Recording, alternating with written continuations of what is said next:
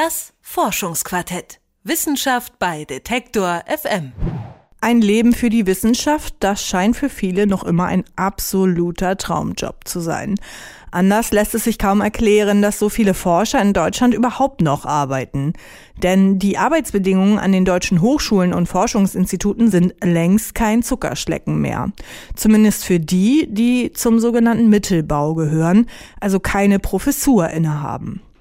Deswegen präsentieren wir heute im Forschungsquartett keine neuesten Forschungsergebnisse, sondern stellen die Frage, wie der akademische Mittelbau mit seiner Situation umgeht. Und wer das überhaupt ist. Detektor FM Reporter Mike Sattler sucht Antworten. 2015 scheint ein gutes Jahr für die Universitäten zu werden. Seit Januar wird das BAföG direkt vom Bund gezahlt. Damit erleichtert er die Bildungsausgaben der Länder um 1,2 Milliarden Euro. Dieses Geld könnten die Hochschulen erhalten. Dann ist Ende 2014 auch noch das Kooperationsverbot gekippt worden. Diese Regelung untersagte es dem Bund, Hochschulen direkt finanziell zu unterstützen. Jetzt darf der Bund Hochschulen wieder fördern.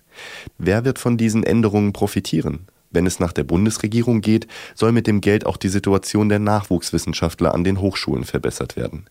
Denn deren Arbeitsbedingungen haben sich in den vergangenen Jahren drastisch verschlechtert. Im Medienberichten hat sich das Schlagwort vom akademischen Prekariat eingebürgert. Aber wer ist das eigentlich, dieses akademische Prekariat? Die Politik spricht gerne von Nachwuchswissenschaftlern, die auf befristeten Verträgen versuchen, neben Lehrtätigkeit auch noch an ihrer Promotion zu arbeiten. Andreas Keller, Vizechef der Gewerkschaft Erziehung und Wissenschaft GEW, findet den Begriff Nachwuchswissenschaftler allerdings sehr unglücklich. Er suggeriert, dass es sich dabei um Leute handelt, die bildlich gesprochen noch nicht richtig erwachsen sind, halbfertige Wissenschaftler, die noch irgendwie ausgebildet werden müssen.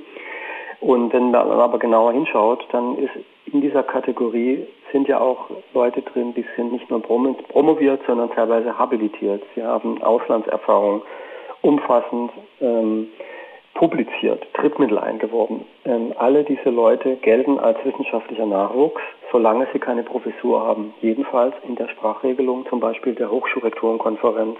Diese Wissenschaftlerinnen und Wissenschaftler werden nicht nur als Nachwuchs bezeichnet, sondern auch so behandelt. Viele dieser etablierten Forscher sind über das Wissenschaftszeitvertragsgesetz angestellt. Das Wissenschaftszeitvertragsgesetz wurde 2007 für den Nachwuchs geschaffen, für Doktoranden und Habilitanten, um ihnen für die Dauer ihrer Promotion oder Habilitation eine Vertragsbasis zu geben. Inzwischen sind in Deutschland allerdings über 80 Prozent aller Wissenschaftler befristet beschäftigt, die Professoren ausgenommen.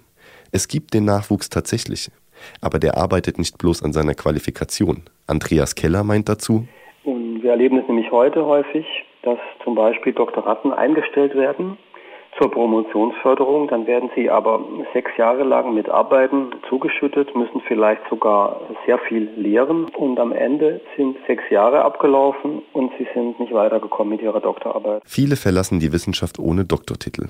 Dem wissenschaftlichen Nachwuchs geht es zweifelsfrei schlecht. Etwa 100.000 Doktoranden gibt es in Deutschland, doch insgesamt etwa 325.000 Beschäftigte arbeiten als Wissenschaftler an den Hochschulen. Als Wissenschaftler und Forscher, Lehrende und wissenschaftliche Hilfskräfte. Sie alle werden von Politik und Hochschulleitung gerne als Nachwuchs und junge Wissenschaftler bezeichnet. Gibt es eine passendere Bezeichnung für alle, die keine Professur innehaben? Bevor das Schlagwort vom akademischen Prekariat auftauchte, sprach man vom akademischen Mittelbau. Die Wissenschaftler können sich auf diesen Begriff noch immer einigen. Um überhaupt mitreden zu können an den Hochschulen, bilden sich in den letzten Jahren immer mehr Mittelbauinitiativen an den Hochschulen.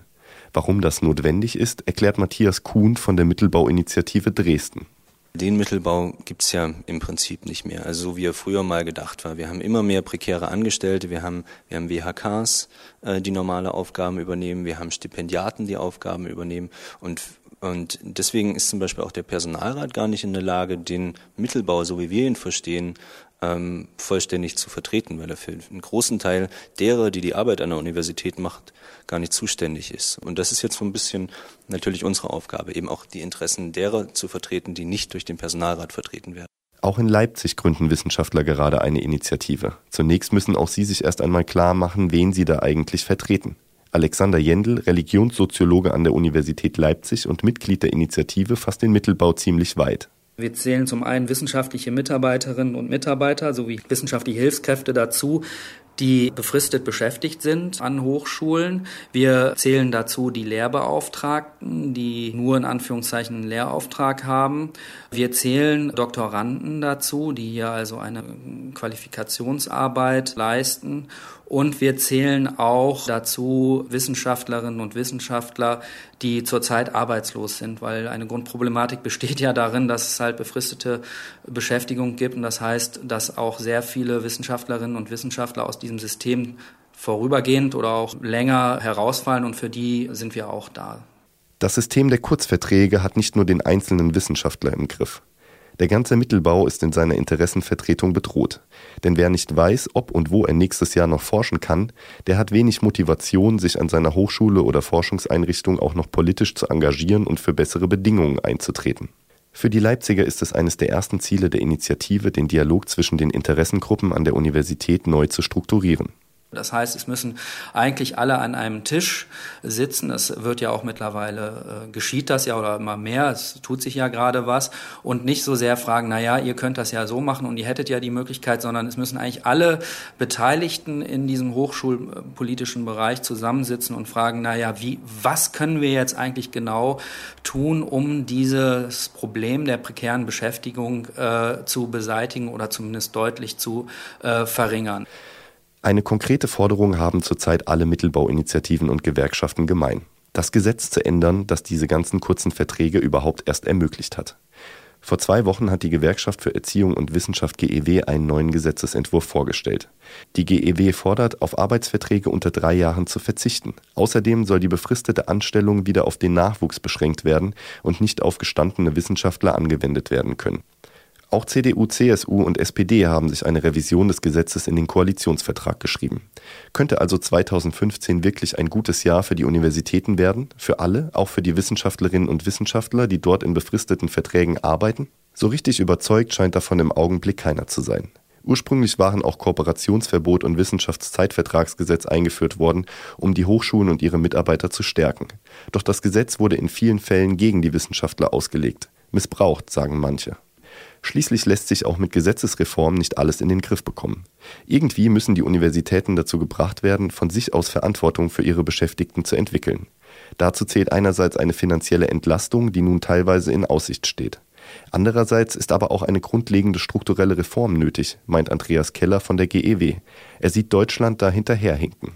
Wir brauchen eine Personalstruktur, in der es neben der Professur auch mehr Dauerpositionen gibt, so wie das in den USA, in Großbritannien, in Frankreich oder vielen anderen, der, anderen Ländern der Welt ganz selbstverständlich ist, dass es nicht nur Professuren und daneben Zeitverträgler gibt, sondern Professuren und viele andere Dauerbeschäftigte. Das würde also auch viel Druck und Unsicherheit aus der heutigen Wissenschaftskarriere nehmen, wenn die Leute wissen, am Ende kann ich, wenn ich Glück habe und gut bin, Prof werden. Ich kann aber auch eine andere Dauerposition in Forschung und Lehre ähm, übernehmen. Eine Dauerposition in Forschung und Lehre unterhalb der Professur ist nicht unbedingt das, worauf jeder spekuliert, der in Deutschland eine wissenschaftliche Laufbahn einschlägt. Sehr groß ist hierzulande noch immer das soziale Prestige einer Professur und auch der Traum von der Freiheit der eigenen Forschung, der damit verbunden ist. Aber mit einer Dauerposition wäre vielen geholfen, die heute nur hoffen, nächsten Monat noch einen Arbeitsvertrag zu haben. Das war Detektor FM Reporter Mike Sattler mit einem Bericht über die aktuellen Entwicklungen im akademischen Mittelbau. Das Forschungsquartett. Wissenschaft bei Detektor FM.